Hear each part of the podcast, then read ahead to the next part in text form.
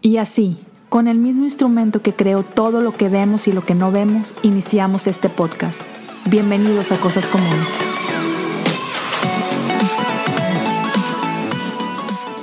Bienvenidos a un episodio más de Cosas Comunes.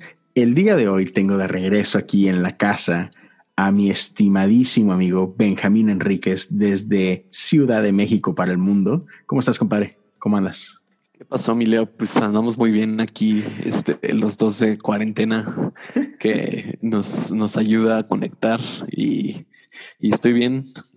hoy es domingo de, de Ramos, entonces estamos felices de estar aquí contigo. Muchas gracias por la invitación. Cosas comunes ya es leyenda. Oye, ahorita que dices Domingo de Ramos, ¿es de Ramos allá o es Domingo de Palmas? No, de Ramos. De Ramos. Creo que sí. Hace rato le pregunté a mi esposa porque, o sea, vi como muchos posts de iglesias de Palm Sunday, pero le dije, no se dice de Palmas, ¿verdad? Y según la traducción de mi esposa, que yo creo que está bien, es Domingo de Ramos. Ok, chido. Pues para, para no gringuear. Sí, y, y, los que sí gringuean como yo, Domingo de Palmas. bueno, pues señores, el día de hoy estamos grabando, como dice Benjamín, estamos en, el domingo antes de Semana Santa. Este, y en, el calendario de la iglesia es un, es un domingo súper especial. Este, yo no sé si todas las iglesias en, México lo celebran así o no, pero, pero bueno, nosotros sí lo hacemos. No, de hecho, de hecho yo me, me da mucha curiosidad porque nosotros en nuestra iglesia nunca lo celebramos. O sea, ni, ni Domingo de Ramos ni Pascua. O sea, llegamos a mencionar, pero, o sea, yo creo que como el estándar de la mayoría de las iglesias es que los pastores dan un mensaje siempre de resurrección y dan un buen de cosas así. Creo que nosotros nunca lo hemos hecho. Neta. Y, o sea, y no creo que sea porque como que no lo celebramos así, pero no sé, mi papá que es el pastor, o sea, creo que, o sea, lo menciona y dice como, ah, sí, hoy es Pascua y así, pero siempre predica como un mensaje diferente. Normal. Que, que no creo, o sea, que te digo, está raro, pero no sé por qué. Sí. Porque nunca lo hacemos. Pero sí sé que hay iglesias que tiran casi casi la casa por la ventana y hacen así su evento de, de, de Easter y todo. Sí, sí, sí. Y bueno, mm, siempre, tanto cuando está en México como acá, siempre he sido parte de iglesia que sí, la neta, así como que el calendario de la iglesia, al, menos los eventos como que más grandes, sí, sí son así como que marcan la pauta, ¿no? Y, típico, por ejemplo, en México, la iglesia de la que yo era parte, en Domingo de Resurrección, odiaba yo esto, por cierto, pero siempre se hacía. Había un servicio a las seis de la mañana, vato.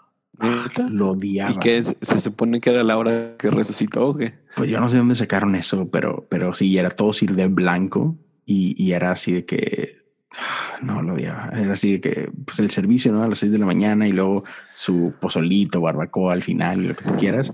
Y, y, luego seguían ya después eh, los servicios normales del día, ¿no? Pero, pero es el que, ¡pum!, celebramos con todo, así que esta resurrección, ¿no?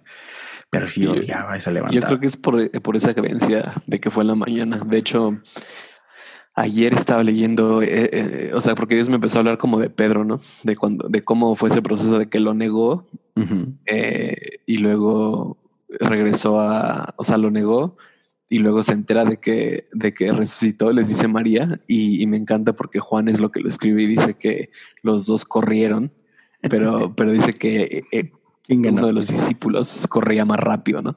Y, me da un buen de risa porque es justo Juan el que dice que era el discípulo más amado, ¿no? Entonces a lo mejor se fueron a las seis de la mañana corriendo y pues Pedro ya andaba y andaba, era más gordito, ¿no? O sea, yo siempre me he imaginado a Pedro gordo, no sé tú. Uh, Y empezamos insultando aquí gente. bueno, no, no que tenga nada de malo, pero, pero, pero, o sea, Pedro es mi discípulo favorito, pero me lo imagino medio gordito. Hashtag stay fat. sí, pero es, está gracioso eso, ¿no? Como, como la, la Biblia se da el tiempo de, de poner cosas como esas, ¿no? De que Juan quieras que no sea que el ego hay un poquito de que, y por cierto, yo gané. Sí, de seguro era tres, Juan. Sí. No, pero bueno, según Richard Rohr, Juan era dos. Entonces tenía su ala tres. Su ala tres, exacto. Le salía cuando escribía los evangelios. Ajá. Entonces, estamos en, en esta semana, ¿no? Que otra vez, para, para los que tienen un, un, un trasfondo más quizá como tú, que es en ah, y qué, qué onda con esto, es súper significativo porque el día de hoy este, la, la, iglesia celebra lo que se conoce como la entrada triunfal, ¿no? Que es, es el día que, que Jesús entra a Jerusalén este, montado en un, en un asno y, y toda la gente este, por ahí se, se formó de un, de, del lado del camino y con estas palmas, ¿no? Y cantando, Osana, Osana, Osana. Y, oh, hay demasiado, demasiado simbolismo en eso. Este, no sé si qué tanto conozcas tú de eso o no, pero, y, o si quieres meterte y empezar a platicar un poquito de esa parte. Sí, eh, o sea, creo que, el, o sea, para mí una de las cosas más importantes es que el contexto es que justo antes de que fuera la entrada triunfal a Jerusalén, había sido la resurrección de Lázaro. Entonces, creo que, o sea, creo que de todos los milagros que hizo Jesús, o, o, sea, no como para poner niveles a los milagros, ¿no? Pero creo que uno de los que más peso tuvo en su ministerio fue la resurrección de Lázaro, ¿no? O sea, el más peligroso. Literalmente, sí, no, y, y, no solamente eso, ¿no? Sino que lo resucitó días después de muerto, ¿no? Yeah. O sea, que, que y, y, lo mismo, no hay mucho simbolismo ahí, como que nunca llega tarde Jesús y todo esto. Uh -huh. Pero creo que, o sea, creo que en ese punto en su ministerio, creo que fue el punto más alto en cuanto a la aceptación de la gente. Sí. O sea, creo que en, o sea, creo que en ese punto y, y, y, o sea, creo que de el domingo de Ramos, lo que más me impacta es como de una semana a otra el pueblo que te clamó rey te quiere crucificar creo que ese es el punto para mí, eh, eh, uno de los puntos principales más impactantes, como Jesús eh, cuando entra a Jerusalén, o sea, viene de haber resucitado a Lázaro, toda la gente está como diciendo, ¿quién es este cuate? Ya creemos que es el Hijo de Dios, eh, es un rey, es el Mesías prometido, bla, bla, bla. Y bueno, después pasa lo que pasa, pero cuando Pilato les dice como a quién quieren a Barrabás o a Jesús, dicen pues a Jesús, ¿no? O bueno, libera a Barrabás. Uh -huh. Y esto es una de las cosas que más me impacta, ¿no? Y, y la otra es, eh, y que creo que, o sea, muchos lo sabemos, ¿no? Pero es este punto de que creo que la gente dejó de creer en Jesús porque Jesús no satisfa, satisfació. Satisfizo. No, satisfizo no, satisfació, creo. No, sí. Lo dije bien. Sí, no. Ah, bueno. Ayer he ganado apuestas con eso. ¿Satisfizo? Ajá. Suena mal, pero está bien dicho. Bueno, no sé. Lo reto. Después, sí. Mándenos en los comentarios a ver quién estaba bien.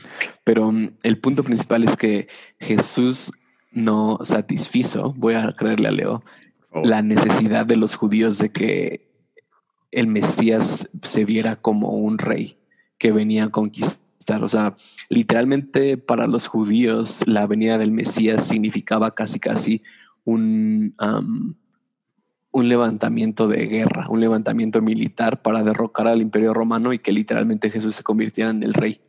Entonces, creo que desde ese punto, o sea, Jesús creo que fue muy intencional en decir, no voy a satisfacer esta necesidad que tiene la gente de decir como de, soy un rey y vengo a conquistar el mundo casi casi, sino soy un siervo y vengo a...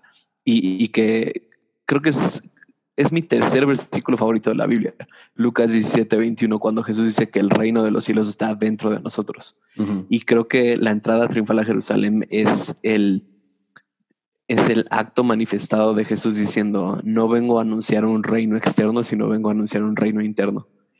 Y el hecho de que Jesús no haya, eh, haya aceptado esas demandas de los judíos de decir como, sí soy un rey. O sea, porque yo creo que si Jesús en ese momento llega con un caballo y diciendo como soy el Mesías y todo, o sea, los judíos lo coronan y lo hacen el rey. Pero creo que el hecho y esa madurez de Jesús de decir, como saben que voy a entrar en un burro y voy a quitar todos los paradigmas o toda, o sea, como que los judíos ya tenían una, una perspectiva clara de cómo se tenía que ver el Mesías y Jesús Exacto. va y hace todo lo contrario. Uh -huh. Entonces, para mí eso es creo que lo más importante de ese domingo, o sea, y, y que justo una semana después iba a ser crucificado por la misma gente. Entonces creo que eso nos habla de, de, de cómo puede ser la gente, ¿no? Y, y es precisamente por lo que estabas comentando. O sea, es cuando Jesús nace, todos recordamos, ¿no? El, porque lo, lo, vemos una y otra vez en, en, Navidad, ¿no? Todos recordamos el que 33 años antes de, de, la entrada triunfal, eh, los ángeles anuncian su llegada, ¿no? Este, por ahí este, se le aparecen a María y hablan de eso y wow, padre, ¿no? Y, y un, unos meses antes eh, se, se, le aparecen a, al papá de Juan el Bautista y, y ese rollo.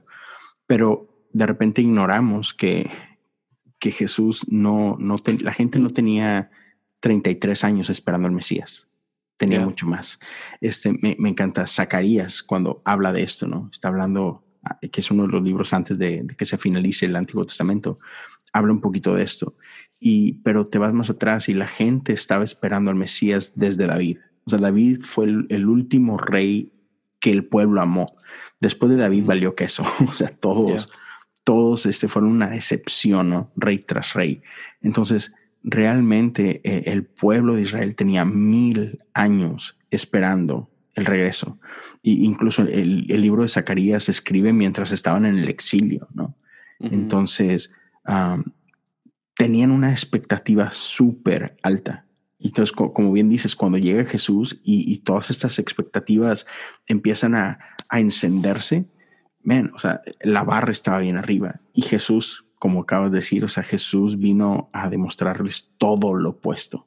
Jesús no venía a conquistar con, con espada, él vino con paz. Y es como que, ¿qué rayo? Yo creo que por eso fue, fue que tan rápido se voltearon, porque era tanta la expectativa, ¿no?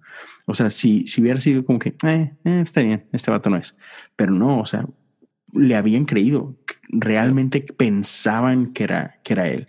Entonces, cuando llega esa semana y Jesús entra y entra no en caballo de guerra, sino en un asno, este, básicamente ridiculizando ese símbolo de guerra. Yeah. Este fue así como que qué rollo. Y incluso, o sea, las palmas. No, no, sé cuánta gente de aquí es fan o vio este, la, las películas de los Juegos del Hambre. Pero así, así como, como el Mockingjay era el símbolo de la revolución en la película, uh -huh. las palmas eran un símbolo de la revolución. O sea, tú sabes que en la época de, de Jesús, por ejemplo, Judas Iscariote y, y, y, muchos otros eran partes de este, sectores revolucionarios de, de su tiempo, ¿no? Sí. Los elotes y, y todos ellos. Y, y, el símbolo que ellos usaban en secreto para, para planear esta revuelta y para derrocar a Roma y todo eso era la palma. Entonces, e, ese símbolo, pues qué raro, o sea, pues, uh -huh. porque andas tirando palmas ahí? Este, era por ese símbolo, porque eras, tú eres el líder, tú eres el símbolo de esta revolución. Y aquí estamos derramando todas estas palmas de ti para que, como un símbolo que sí entra y destruye, por favor, esta ocupación de Roma y todo. Entonces cuando Jesús llega así que, no, mi plan es otro, así que, no, la gente se vuelve loca. Sí, y, y, o sea, creo que también uno de esos puntos o una de las razones por las cuales Jesús lo hizo así fue también para manifestar um, ese término como del pueblo elegido. Uh -huh. O sea, creo que creo que Jesús, desde antes de que Pedro eh, tuviera la visión en hechos de, de, que comiera de todo y que Jesús, cuando Pedro le, le, predica a Cornelio y que básicamente ahí se inaugura la predicación a los gentiles, creo que desde el principio, en ese acto de la entrada triunfal a Jerusalén, Jesús anuncia ese como el evangelio que yo estoy predicando no solamente es para los judíos, sino para todo el mundo. -huh. y, y lo que quiero comunicar con esto o sea, Jesús diciendo como, y lo que quiero comunicar con esto es que este no, no estoy aquí para satisfacerlo solo a ustedes. Yeah. Sí, el pueblo de Israel por miles de años había, habían sido como estos abanderados de, de esta religión monoteísta de, de, Dios y todo esto, pero creo que el hecho de Jesús como de alguna forma abiertamente rechazar esas profecías que muy bien sabía Jesús lo que tenía que hacer para que el pueblo de, o sea, para el pueblo de Israel dijera como este es el Mesías. O sea, muy conscientemente fue en contra de eso. Y creo que otra de las razones por las cuales lo hizo fue para como inaugurar este evangelio mundial de yo vengo aquí por todos los humanos. Yo vengo aquí por toda la tierra, no solamente por los judíos, por los hebreos, sino mi evangelio, el reino que estoy predicando, como dije, no, no es un reino externo, sino es un reino interno. y, y, creo que es como decía, ese fue el pináculo de su vida ministerial, donde tenía como el mayor rating de aceptación en todo el mundo. Pero, pero como tú dices, no es en ese momento decidió decir como de no importa eso, sino quiero que el mensaje que tengo se transmita bien. y, yo creo, y yo creo que incluso fue difícil para los eh, discípulos. O sea, porque tenemos que tener en cuenta que los discípulos también eran judíos, también creían en esas profecías, también, o sea, yo estoy seguro que hasta los discípulos incitaron a Jesús a tomar como esa corona, a tomar como ese trono. Y, y yo creo que también Jesús les dio una lección a los discípulos y, que, probablemente habló con ellos antes, ¿no? Y les dijo, ¿saben qué? Voy a hacer esto, esto y esto porque el reino que estamos predicando es, es dentro, no es fuera. Ya. Sí, está, está increíble. Y fíjate, quiero, quiero leer ah, un poquito de Zacarías 9 y quiero que platiquemos acerca de esto. Este dice así, otra vez, raza, si quieren checarlo, si quieren abrirlo, Zacarías 9 este, a partir del verso 9, y estoy yo leyendo la nueva traducción viviente. Dice así, alégrate, oh pueblo de Sión, grita de triunfo, oh pueblo de Jerusalén. Mira, tu rey viene hacia ti. Él es justo y victorioso. Hasta ahí todo bien, todo así como que conforme a la expectativa, ¿no? Dice, pero es humilde, montado en un burro, montado en la cría de una burra. Quitaré los carros de guerra de Israel y los caballos de guerra de Jerusalén. Destruiré todas las armas usadas en la batalla, y tu rey traerá paz a las naciones. Su reino se extenderá de mar a mar y desde el río Éufrates hasta los confines de la tierra. Debido al pacto que hice contigo, sellado con sangre, yo liberaré a tus prisioneros de morir en un calabozo sin agua. Y me encanta esta parte de aquí regresen al refugio, ustedes, prisioneros que todavía tienen esperanza. Hoy mismo prometo que les daré dos bendiciones por cada dificultad. Y me encanta esto porque justo ahorita estamos todavía en medio de esta cuarentena, ¿no? Por todos lados. Y, me encanta ese verso 2 que dice, regresen al refugio. Hay mucha gente ahorita desesperada y queriendo salir y queriendo regresar a lo normal, ¿no? Este, queriendo, queriendo hacer iglesia como, como veníamos haciendo iglesia y todo esto. Sin embargo, dice aquí, regresen al refugio, ustedes prisioneros que todavía tienen esperanza. Hoy mismo prometo que les daré dos bendiciones por cada dificultad. O sea, me encanta cómo habla eh, en contra. tú, tú, pensarías, no, ven y libérame, ven y sácame de esto, ven y, ven y, regrésame a, campos abiertos, ¿no? Y es de que no, regresense, quédense guardaditos ahí donde están. Es, va a estar bien. Y yo les voy a dar dos bendiciones por cada dificultad. Amén. No sé, me habló muchísimo hoy. No, está, la neta creo que nunca había escuchado ese versículo. O, o a lo mejor lo había escuchado, pero no con el contexto de lo que estamos hablando, ¿no? Y creo que Jesús está en ese negocio de, o sea, me encanta porque creo que Jesús ha sido de las personas más controversiales y no tenía problema con ir en contra de lo que estaba escrito, de lo que la gente esperaba de él, ¿no? Y, y, incluso cuando entramos en esta cuarentena, cuando empezó todo el coronavirus y, y tuvimos que cerrar iglesias y todo esto, eh, una de las primeras cosas que Dios me habló fue como lo mismo, cuando los discípulos, o sea, que fue en cuestiones de semanas, pero, o sea, hablamos del domingo de Ramos y luego una semana después crucifican a Jesús, resucita, se le aparece a sus discípulos y luego es la ascensión. Pero llega a este punto en, en, la vida de los discípulos que yo, yo, o sea, si yo me pongo en su lugar, sería lo mismo, ¿no? Que le dicen a Jesús como, hey, no te vayas, ¿no? O sea, imagínate, habían pasado tres años y medio con Jesús, habían aprendido de él y llega a este punto donde Jesús le dice, me voy a ir. Y les dice, porque si no me voy, no puede descender el espíritu, ¿no? Sí. Y, y, y yo creo que, que fue un momento de estiramiento para los discípulos, O sea, de cierta forma como, sí, quitarles a Jesús, ¿no? Y, y, que ahora se sentían solos, eh, de alguna forma, aunque no lo iban a estar, pero se sentían solos, ¿no? Y yo creo que también esto de la cuarentena nos, nos ha hecho, o sea, yo, lo que yo sentía es que literalmente Jesús nos estaba quitando la iglesia y nos decía, ¿y ahora qué van a hacer? O sea, si ahorita, o sea, como su iglesia física, así como de ahora qué van a hacer, ¿no? Y que creo que mucha gente, como tú dices, están queriendo regresar a la normalidad, que están queriendo regresar a la iglesia, pero es como de, o sea, eh, la religión de Jesús no es la iglesia, la religión de Jesús es más que eso. Y, creo que igual como iglesia global, más bien como cuerpo de Cristo, que para mí la iglesia y el cuerpo de Cristo no es lo mismo. La iglesia es el edificio, el cuerpo de Cristo son las personas. Creo que estamos en un tiempo de estiramiento donde Jesús nos está diciendo, a ver, en esta temporada les quito a la iglesia, ¿qué van a hacer? Y como tú dices, hay mucha gente que se quedó paralizada, es como, ah, pues ya no puedo hacer nada, ya, ya se nos fue la iglesia, ya no puedo amar a la gente, ya no puedo hacer nada. Pero creo que fue, o sea, me recordaba eso Jesús de, o sea, sí, Jesús de cuando él se fue y que literalmente le quitó a los discípulos algo valioso con lo que llevaban mucho tiempo y estaban cómodos los discípulos, ¿no? O sea, imagínate tener a Jesús a tu lado por tres años y medio, así hasta yo cambio el mundo, ¿no? no, y o sea, sé que lo tenemos, ¿no? Pero, pero no es lo mismo con físico, ¿no?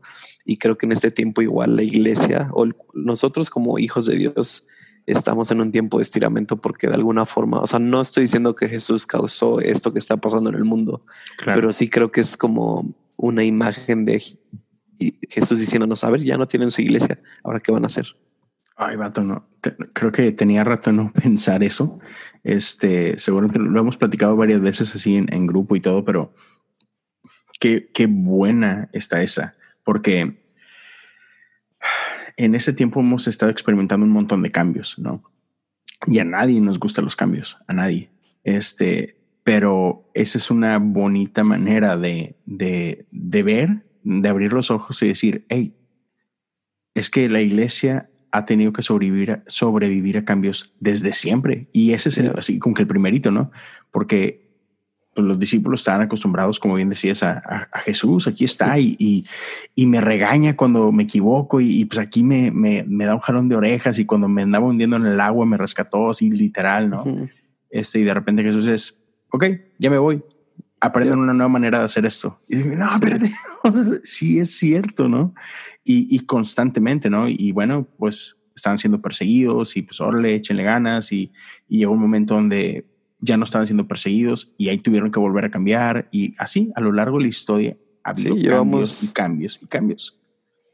Y ahorita estamos en, en, un cambio. ¿Y qué vamos a hacer con esto? ¿no? Esa es, creo que es una, una, una parte muy, muy chida de que, ok, ahorita que estamos así, ¿qué podemos aprender de todo esto?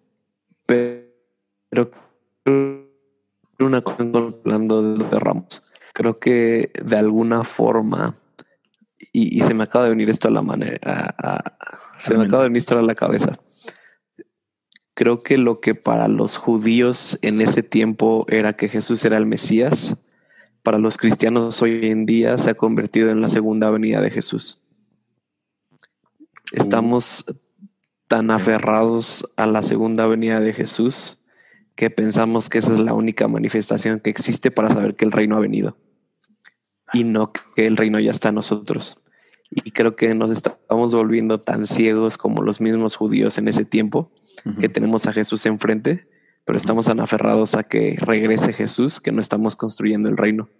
Ah, y creo que eso fue lo que creo que eso fue lo que le sucedió a los judíos. O sea, literalmente tenían a Jesús enfrente, tenían al Mesías enfrente, pero su aferración a que se manifestara como un rey no los dejó ver a Jesús. Y creo que hoy en día la iglesia está actuando de la misma forma tenemos a Jesús dentro de nosotros, el reino ya está en nosotros, pero estamos tan aferrados a que Él venga, a que Cristo venga, hermano, para que ya arregle este mundo que está del nabo y que ya va a ser el fin del mundo, que nos estamos perdiendo la entrada triunfal de Jesús. Y, y, mucho de lo que está haciendo Jesús hoy en día en la iglesia, que estamos diciendo como no, ese no es Jesús. Y, y es lo mismo, tenemos una iglesia impotente porque estamos esperando la segunda venida de Jesús, entre comillas, y pensamos que si no viene Jesús, el mundo no puede cambiar. y, y, nos está pasando literalmente lo que les pasó a los judíos hace dos mil años cuando Jesús entró por Jerusalén. Totalmente. Amén. Fíjate esto, no sé si lo viste, pero nuestro buen amigo Jesse hace ratito uh, subió un tweet y lo voy a leer así tal cual. Dice, el temor del fin del mundo en el mensaje moviliza a la gente. Que es, hablando de lo que tú estabas hablando ahorita, ¿no? Dice, impulsa las prioridades del predicador y amplifica la fidelidad de la congregación. Lamentablemente, esta es una táctica de corto plazo que termina desacreditando a la iglesia antes de poder crear los frutos deseables. Y le contestaba yo en ese, en ese título, como que agregando, ¿no? Que creo que va muy, muy afín a lo que estás diciendo ahorita. Jesús ya derrotó al enemigo de nuestras almas. Me encanta que en lugar de atemorizar a la gente con el fin del mundo, podemos emocionarlos con traer el cielo a la tierra. Ya. Sí, creo que creo que es precisamente lo mismo y esto es algo que yo siempre digo, ¿no? Es como de si el cristianismo se hubiera enfocado en vez de en vez de estar esperando la segunda venida de Cristo a establecer el reino, viviríamos en un mundo diferente. Y, y lo que más risa me causa es que literalmente en las escrituras, en los evangelios, Jesús dice, o sea, Jesús muy claramente dice, establezcan el reino, que venga el cielo a la tierra. O sea, eso es muy claro. No, necesitas hermenéutica, no necesitas apologética, no necesitas nada para saber qué significa Jesús. Y de su segunda venida Jesús dice, nadie sabe, ni el Padre, digo, ni los ángeles, solo el Padre en los, en los cielos sabe. Y, y, literalmente los cristianos leen eso como de investiguen todas las señales que están pasando en el mundo para saber cuándo voy a regresar. Entonces pierdan todo su tiempo en esto. Exacto. Entonces es lo mismo. O sea, creo que, como te decía, creo que hace como este full circle, ¿no? De empezamos hoy, que es domingo de Ramos, donde literalmente celebramos o recordamos como esa entrada triunfal de Jesús a Jerusalén. Pero creo que hoy, en día estamos viviendo lo mismo. O sea, tenemos a Jesús ya en nosotros y estamos esperando una manifestación diferente. Y creo que Jesús sigue actuando de la misma manera que actuaba hace dos mil años nos está diciendo, Nel, no lo voy a hacer. Y yo creo que, o sea, si yo fuera Jesús, que qué bueno que no lo soy, yo diría, a lo mejor iba a venir mañana, pero como siguen con sus cosas, ahora menos voy, ¿no? O sea, a lo mejor sí va a ser la segunda venida mañana, pero como siguen tan aferrados a que yo regrese para que piensen el mundo cambiar, ahora menos voy a regresar. Y, y, y, no sé, o sea, hablando en serio, ¿no? O sea, no sé cuánto tiempo nos va a llevar como hijos de Dios entender que, o sea, creo en la segunda venida de Jesús, totalmente creo en la segunda venida de Jesús, pero eso no afecta lo que hago. O sea, no afecta la forma en que vivo mi vida, pero creo que a mucha gente sí afecta. Y, y, es lo mismo, o sea, igual en, la historia de los evangelios, ¿no? Me parece impresionante cómo Jesús le promete a los discípulos que va a resucitar. Y aún cuando muere Jesús, todos huyen y piensan que Jesús no va, no va a resucitar y, y pierden la cabeza. Y creo que es lo mismo. O sea, tenemos esa mentalidad de, que Jesús ya nos dijo muchas cosas, pero cuando suceden es como de nos olvidamos de todo y nada más corremos en círculos. Sí. Entonces, ya, vas. Y, me, encanta esto que, que justo como empezamos hablando de este tema, ¿no? De la entrada triunfal, que igual que hace dos mil años, Jesús nunca se va a amarrar a nuestras expectativas. O sea, el pueblo, el pueblo en ese tiempo tenía una expectativa de cómo tenía que ser esa entrada triunfal, cómo tenía que verse y todo. Y Jesús dice, como tú dijiste, que, no, gracias. Igual ahorita, ¿no? Tenemos una expectativa, tenemos cierta idea de que, ah, es que seguramente este tiempo e, e, es, un juicio de parte de Dios y, y seguramente ahorita tenemos que hacer esto y, y así que, ah, no, eh, tampoco. Así como que o sea, estamos así como que perdiendo el punto completamente y, y, no aprendemos que vez tras vez Jesús no se va a conformar a nuestros ideales. Somos nosotros quienes tenemos que conformarnos a los suyos, ¿no? Ah, oh, man. Está chido. Sí, y o sea, es lo mismo. ¿Hasta cuándo? Ya pasaron dos mil años no creo que Jesús tenga problema esperando otros dos mil años, ¿no? Yo sí tengo un problema porque yo a lo mucho voy a durar 120 años aquí en la tierra, ¿no? O no sé. Siendo, siendo vegano, yo creo que duras mucho menos. no, ocupas más. pero, pero sí, o sea, creo que creo que esta semana que, que muchas iglesias van a celebrar Pascua y todo eso es como de, no solo tiene que ser, o sea, literalmente creo que tenemos que recapacitar lo que creemos acerca de Jesús. Eh, porque realmente es eso. Y, creo que estamos en la mejor temporada del mundo. Porque literalmente lo que está pasando en el mundo es nos quitaron la iglesia. ¿Y ahora qué estamos haciendo? ¿No? Y, y creo que, como tú decías, muchos solamente están esperando, o sea, muchos están viendo esto como una pausa solo para regresar después de esto a la iglesia y que todo siga normal. Pero creo que ese es el peligro más grande de esto. Que pase, o sea, hablando de la iglesia, ¿no? Que pase esto y volvamos a ser iguales que Igual cuando no estaba. Que no aprendamos nada de esto. Ya, o sea, y que sigamos haciendo iglesia igual. Sí. Y que, que, o sea, no tengo ningún problema con la iglesia, pero pero creo que creo que la iglesia es una consecuencia, no es, un, no, es una causa. O sea, creo que la iglesia es una consecuencia de nosotros vivir como Jesús quería que viviéramos y, y, de ser Jesús en donde quiera que estamos. Y bueno, lo mismo, creo que durante ya mucho tiempo habíamos estado tan cómodos dentro de la iglesia, haciendo servicios en domingos super padres y bien amorosos y todo, pero nos estábamos olvidando de ser Jesús en, en donde estamos. Y creo que esto nos está, nos está orillando a, hacer ese cambio. O sea, yo literalmente creo que estamos en un punto de eh, evolucionar o morir en la iglesia. O sea, creo que o hacemos algo al respecto o la iglesia como la conocemos va a desaparecer. Y no creo que esté, no, o sea, no encuentro nada de malo en eso, porque creo que ya ha llegado un punto donde la iglesia y Jesús son dos cosas diferentes, cuando no debería ser así. Y creo que, creo que, o sea, me emociona esta temporada, pero también me da miedo, o sea, creo que uno de mis mayores miedos en esta temporada es que lo mismo que terminando, volvamos a ser como iglesia igual y que nada más digamos como, ay, fueron 40 días o lo que sea de espera, pero vamos a seguir haciendo iglesia igual. O sea, creo que si no nos demostró esto algo para hacer las cosas diferentes, entonces eh, estamos un poco fritos. Ya.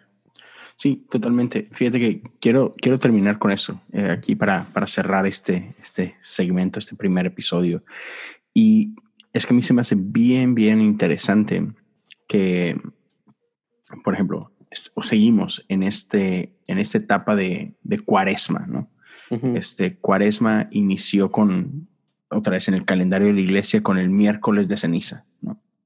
Que miércoles de ceniza eh, en la tradición de la iglesia lo que es, es un símbolo que nos ayuda a recordar nuestra mortalidad, ¿no?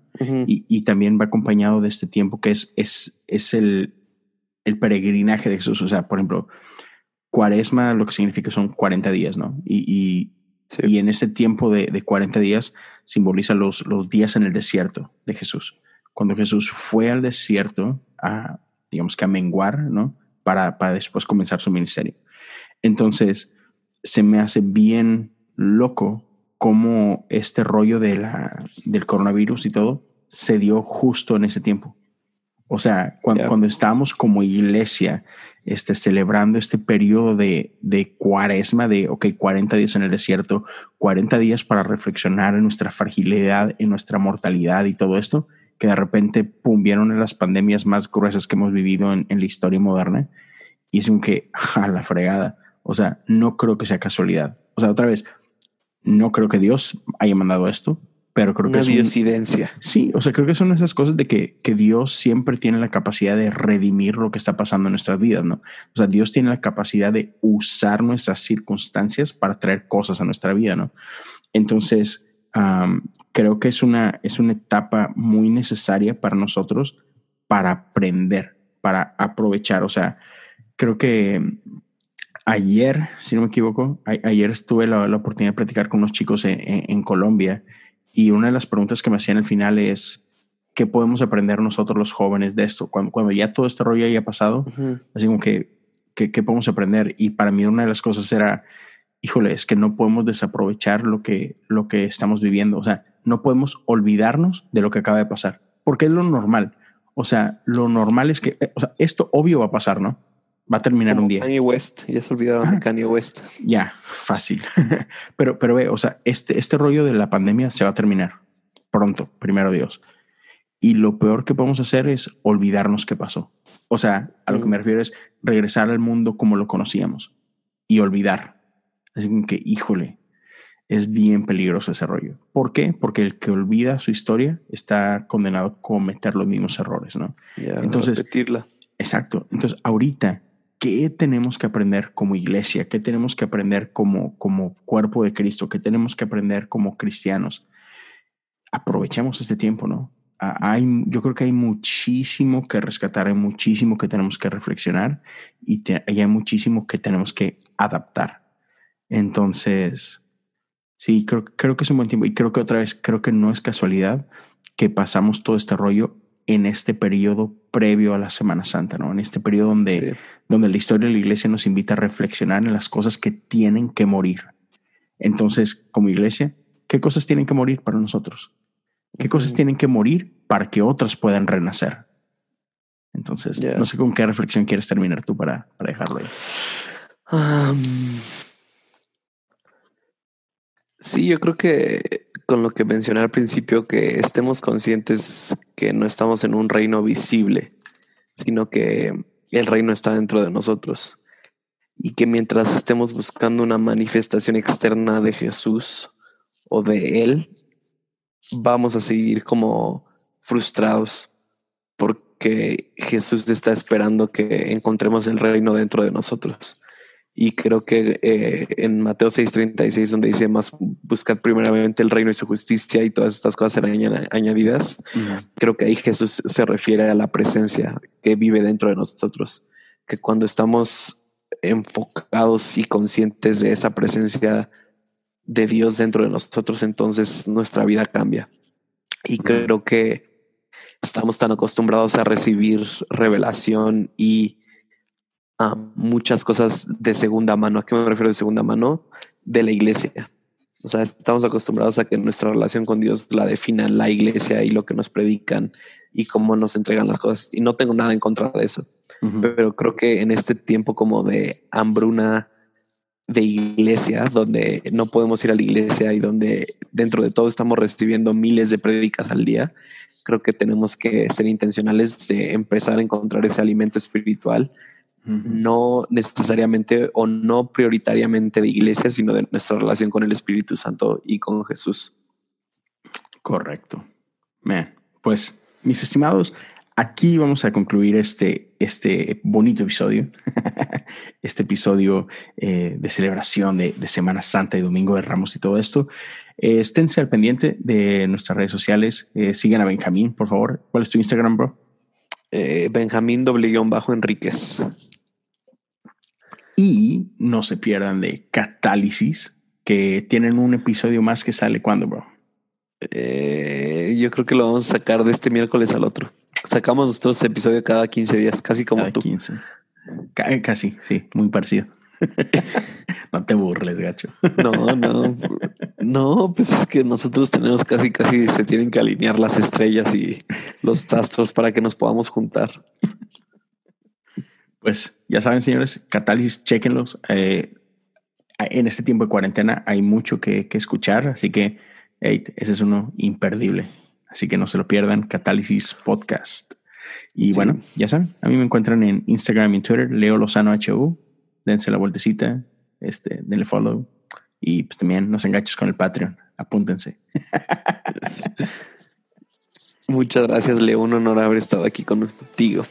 Ya está. Cuídense mi gente. Hasta luego.